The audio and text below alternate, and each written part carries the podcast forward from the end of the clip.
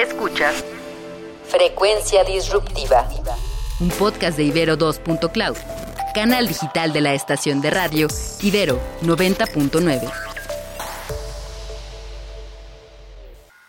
El cine tiene una categoría que es premiada porque es un pilar importante para las producciones fílmicas. La cinefotografía es el panorama que nos cuenta una historia a través de cada minuto de una película. La fotografía dentro del cine es un conjunto de imágenes en movimiento. Cada segundo cuenta con 24 fotogramas, las imágenes que crean la acción de dicha cinta. Cuando se unen, estos forman las escenas del filme.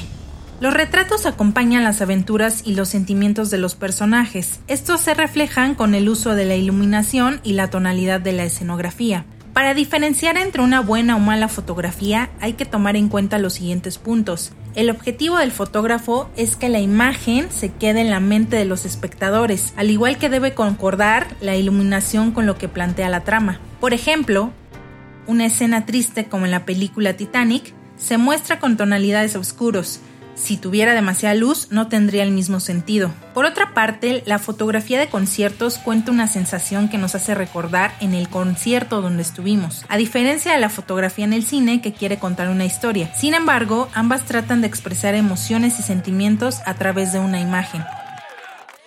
Una tendencia de la fotografía combinada con un formato cinematográfico son los llamados fashion films, los cuales son producciones audiovisuales a modo de cortometraje, al servicio de una marca, caracterizadas por un estilo comunicativo en el que predomina la belleza y la estética del mensaje sobre el producto o la marca en sí mismos. Se mezclan características de cortometraje y de formato de videoclip. Las características de un corto como herramienta para contar una historia, como arma publicitaria para dar notoriedad a una marca y por su parte las características de un formato videoclip como herramienta de captación a partir de sensaciones y emociones que despiertan en el público. Nuestra invitada de hoy es especialista en cinefotografía. Jenna Garay es una reconocida cinefotógrafa, documentalista y directora de la Ciudad de México. Es egresada de la licenciatura de cinematografía en el Centro de Capacitaciones Cinematográficas CCC, especializándose en cinefotografía, graduándose con la distinción Cum Laude. Hasta el momento ha fotografiado dos largometrajes de ficción y uno documental Distancias cortas de Alejandro Guzmán, Leona de Isaac Cherem y Taqueda de Yacip Vázquez, respectivamente, los cuales han recorrido diversos festivales nacionales e internacionales. Ha recibido el premio a Mejor Fotografía otorgado por la revista Pantalla de Cristal por Distancias Cortas y la mención a la cinefotografía por su trabajo en el documental Taqueda, en el quinto Festival ADF Fotografía Cinematográfica. También es miembro fundador de Apertura DOP, la primera asociación mexicana de cinefotógrafas. Su trayectoria la ha acreditado como jurado en Docs DF, el premio José Rovirosa, la selección de proyectos de documental del IMCINE y el Procine CDMX. Hola Diana, ¿cómo estás? Muy bien, ¿y tú? Bien, también. Gracias por, regalarme una entrevista. No, gracias a ti. Bueno, vamos a empezar con una pregunta que hago de cajón. ¿Qué te inspiró a dedicarte a este arte? Pues creo que vengo de una cosa que no tiene mucho que ver con el arte. Mis papás son abogados, pero lo que sí me acuerdo es que consumíamos mucho, mucho cine en VHS en la casa, ¿no? Entonces como que ver sobre todo como que el cine noventero, o sea, creo que es una cosa como que lo tengo como muy arraigado dentro de mi ser, ¿no? O sea, como desde Cinema Paradiso, o sea, como estas grandes películas que te, que te marcan cuando las ves, siento que de ahí como que la posibilidad como de sentir eso que sentía cuando veía las películas, o sea, como que es algo que siempre no sabía ni cómo se hacía, pero era algo que yo quería hacer.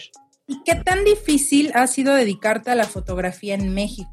Pues bastante, o sea, y más siendo mujer, o sea, creo que ahorita estamos viviendo como una época muy interesante de cambios eh, muy radicales con respecto como a los roles, pero, o sea, ser cinefotógrafo en México, pues para empezar es una cosa como de relación con una cámara que pues, no es una cámara chiquita, ¿no? Es una cámara grande, robusta, que puede llegar a pesar hasta 15, 20 kilos. Entonces, como que la figura, digamos, relacionada a cargar ese equipo y tener a tu cargo al staff, que generalmente son puros hombres, como que no estaba muy, pues digamos, visto, ¿no? Había muy poquitas cinefotógrafas cuando yo empecé a estudiar cine por ahí del 2004. Y también como que dentro de ese mismo medio es difícil de pronto hacerte de un reel porque no, o sea, no se te daban oportunidades para que tú pudieras generar un reel, ¿no? Entonces ha sido muchos años como de picar mucha piedra, hacer muchas cosas gratis, como para ya poder como lograr ese sueño. Claro, creo que todos empezamos haciendo eh, labor social, ¿no? de alguna forma. Pero bueno, claro. Eh, cuando te gusta, bueno, yo soy de esta idea, ¿no? De que a veces las cosas no, no siempre se hacen por dinero. Entonces, si te gusta, pues venga. Digo, me ha pasado. Entonces, por eso también te lo digo por experiencia. Bueno, eh, nos estás contando que te haces cinefotografía. Pero aparte del cine, ¿qué más te gusta fotografiar, no? Porque, bueno, vemos fotógrafos que eh, fotografían paisajes, naturaleza, personas. ¿Qué más te gusta fotografiar? Pues, o sea, me ha tocado mucho como, o sea, una época que me tocó hacer mucho documental. Ahorita estoy, por ejemplo, haciendo una serie para Netflix. He estado más entrando en ese mundo como de la ficción. O sea, va cambiando un poco. Ahorita creo que lo que más disfruto ahorita es hacer ficción ya sea películas o series o cortometrajes, pero también ha habido una cosa nueva que me ha gustado mucho hacer últimamente, que es este como nuevo género, que es el fashion film. Me gusta muchísimo hacer como fashion film, porque aparte también tiene una mezcla justo con la música como muy interesante, porque es una cosa entre medio un videoclip, pero medio una cosa fashion, entonces como que siento que es como un género que bordea a todos y que al mismo tiempo es, es, como muy libre, ¿no? O sea, porque no tienes que estar como justamente siguiendo un guion o siguiendo un concepto como tan, pues no sé, tan cuadrado, ¿no? Por así decirlo. Y pues va cambiando, o sea, yo soy muy, eh, o sea, yo sí soy una pozole, ¿no? O sea, esta, ahorita estoy en una serie que va a tomar seis meses de mi vida y acabando me voy a hacer un documental con Raramuri solo con dos personas a la sierra, ¿no? Entonces, a mí me gusta como, no me gusta estancarme en un solo lugar porque siento que justo mis imágenes empiezan a repetir. Entonces, de alguna manera me gusta como estar brincando de uno al otro, pero sin duda me encanta sobre todo ir como a, lugares naturales y justamente tener luz natural y ver otro tipo de, pues, de cielos, ¿no? O sea, porque pues la Ciudad de México es, estúpidamente un lugar contaminado que siempre es como esta cosa de gris rara y nada más sales tantito a Cuernavaca y ya sientes que es este, otro lugar, ¿no? Entonces yo soy como alguien que le gusta estar como, pues como un poco camaleónica, diría yo como muchos sabemos, eh, hay fotógrafos mexicanos ganadores de premios internacionales. Te puedo dar el ejemplo de Guillermo Prieto para Secreto en la Montaña, o Guillermo Navarro para El laberinto del fauno, o el propio Chivo Lubeski, ¿no? Para Birdman o muchas películas más. ¿Quiénes son tus influencias para hacer fotografía o quiénes son tus fotógrafos favoritos?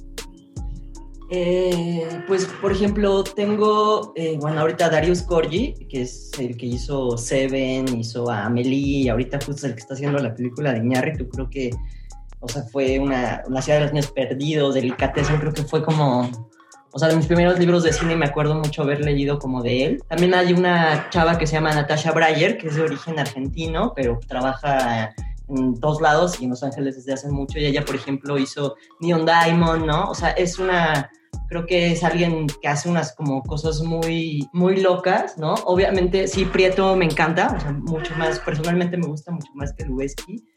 Estos son como que creo que los tres que más me han como influenciado.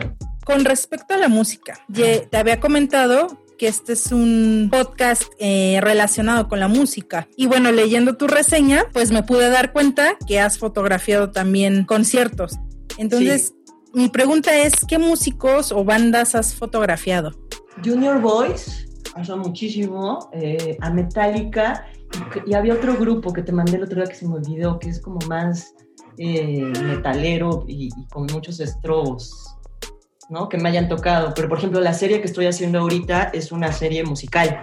¿no? No, no, puedo dar muchos detalles porque, todavía no sale, pero de hecho es una serie como musical también. Condensando pues el cine, eh, la fotografía de conciertos, ¿en qué lugares has expuesto tu trabajo?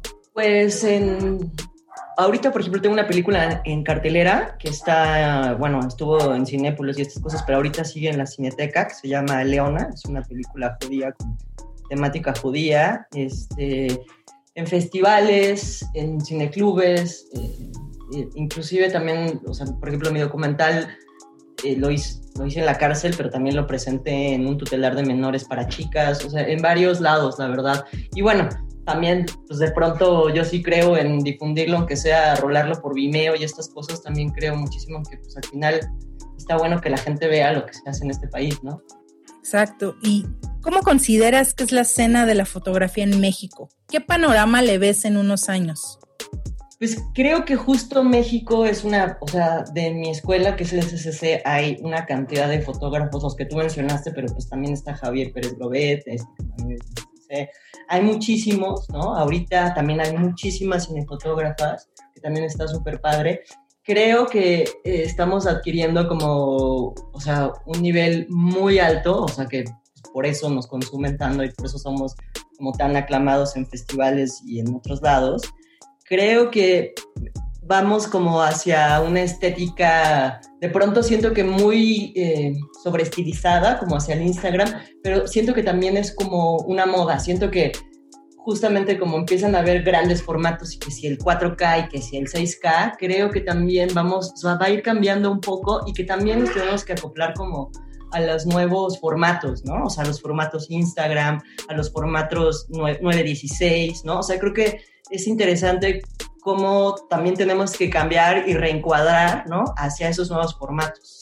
Y también como que ahora no tienen que durar ni media hora ni una hora, ¿no? Pueden durar 20 minutos o pueden durar 10 minutos y creo que eso es muy interesante y creo que es algo a lo que le tenemos que entrar.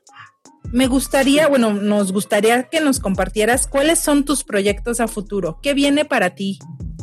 Pues ahorita esta serie que estoy a punto de, estoy en preproducción, que empiezo a filmar en junio y acabaré por ahí de septiembre, pues por ahí del 2022 se estrenará y estoy justo, o sea, en un par de documentales acabando y por ahí tengo una ficción. Entonces creo que voy a estar navegando entre ese mundo, entre cambiar de formatos muy grandes a de pronto proyectos como mucho más chiquitos, incluyendo también una, o sea, también quiero incursionar en, eh, en dirigir yo ficción. Tengo una ficción que, que escribí con una amiga y justo hablando como de la música, mi hermano, que, es músico, pero bueno, eso es como todólogo, que es el que hace de Hasa Shadow, justo la idea un poco es que él haga la música de esa, de esa película. Ya, ya, ya una vez hicimos un corto y él me hizo la música, entonces como que siento que es la persona adecuada para, para ir como encontrando como esa atmósfera también sonora junto con lo visual. Estuve en una serie que no sé cómo se va a llamar ahora, pero es una serie documental dirigida por este Roberto Hernández, que fue el que hizo Presunto Culpable, eh, que, saldrá yo espero que a finales de año, que también estuvo muy interesante. Y después de eso me hablaron para hacer una unidad de Luis Miguel este, en la temporada 2 y fue una cosa muy divertida, la verdad, fue una cosa que, disfruté mucho porque justo creo que Luis Miguel tiene una propuesta musical y también como visual como súper interesante. Y sí, conocí a Diego Boneta porque siempre me preguntan y sí, y es buena onda, entonces estuvo, estuvo muy padre. ¿Y qué pasó con su mamá? Ya cuéntanos. no puedo, me demandan. Excelente, eh, Diana. Compártenos tus redes sociales, dónde podemos encontrarte, dónde podemos ver tu trabajo. Eh, pues está mi, página, que es eh, dianagaray.com. Ahí viene mi reel y vienen los links a, a trailers de las películas que a lo mejor todavía no se pueden ver completas, pero hay algunos trabajos como Fashion Films que sí vienen los links completos para que los puedan ver. Estoy en Instagram como Diana Bombay con i latina al final. Este, ahí viene también mi página y también estoy dentro de otra plataforma que se llama Apertura DOP, que es una, es una página de puras cinefotógrafas mujeres mexicanas. Y también pertenezco a una cosa que se llama desde hace unos meses, que se llama Asociación Mexicana de Cinefotógrafos, que es la AMC, que también ahí viene como el trabajo mío y de, de todos los compañeros. Excelente, Diana. Pues muchas gracias y pues cualquier cosa estamos en contacto. Sí, claro que sí. Frecuencia Disruptiva es un podcast de Ibero2.cloud. canal digital de la estación de radio Ibero 90.9. Agradecemos en la producción a Julio César Lanzagorta, Daniel Maldonado y Uriel Rodríguez.